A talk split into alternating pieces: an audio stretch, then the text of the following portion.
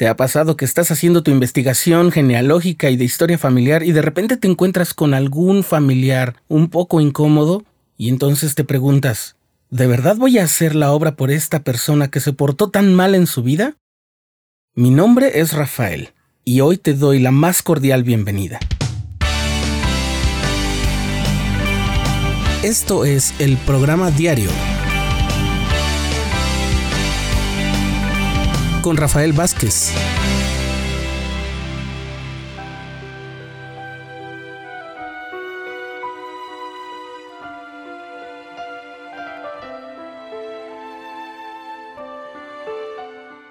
En una ocasión, un obispo del barrio donde yo vivía nos relató esta experiencia él nos dijo que había estado avanzando en su investigación genealógica muy contento hasta unas tres o cuatro generaciones, pero que de repente las posibilidades de la investigación, la información y los recursos se habían visto muy limitados y él no podía avanzar.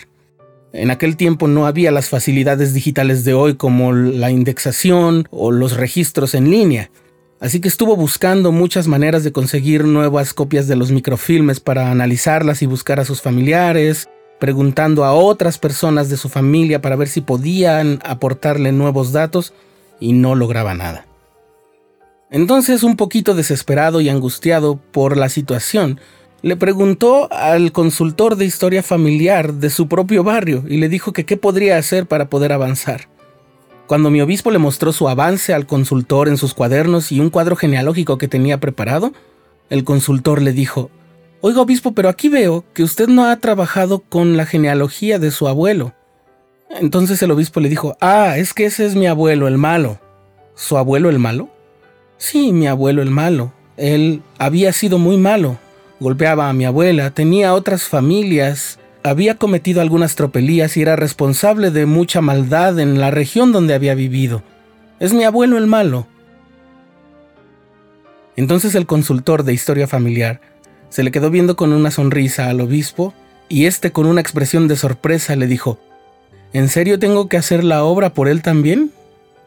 Ya veo el punto, hermano. Tengo que hacer la investigación de todos sus antepasados, sin importar cómo se haya portado él, y entonces puedo hacer la obra por todos ellos. Y entonces el consultor le dijo, sí, obispo, pero también por él. ¿Cómo? ¿También por él? El obispo dice que el consultor simplemente sonrió. Y la continuación del relato por parte del obispo es que, en efecto, dice él, no había yo entendido que el Evangelio y la expiación y las ordenanzas son para todos. Yo tenía un resentimiento con mi abuelo el malo, así le conocíamos en la familia, era mi abuelo el malo.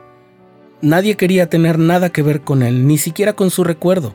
Y cuando llegó el momento de hacer la obra por él, yo pensé que podía juzgar y determinar si él merecía las bendiciones de las ordenanzas del templo o no. Y por mucho tiempo había detenido la investigación de toda su genealogía. Es muy posible que te encuentres con alguna pregunta de este tipo, ya sea que te encuentres a un abuelo malo o tal vez a un padre malo en tu investigación genealógica a un tío incómodo, a una persona de la cual tu familia quizás no haya querido hablar durante mucho tiempo. O ya sea que tu investigación te lleve por caminos que no sospechabas, recuerda siempre que la expiación es para todos.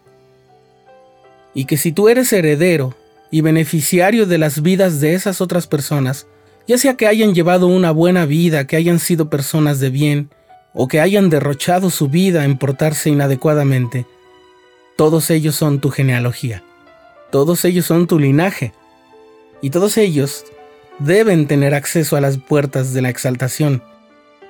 El Señor se encargará de ajustar cuentas con ellos, si es que hay algo pendiente. Pero como tú también te tendrás que presentar ante Él, que esa no sea una de las cosas que tenga que reclamarte.